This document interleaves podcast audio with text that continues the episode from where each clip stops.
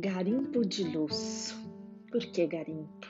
Porque garimpando a gente vai construindo, vai buscando e vai trilhando um caminho de luz, porque a gente sempre precisa de luz. Luz em nossos corações, em nossas mentes, em nossos caminhos da vida.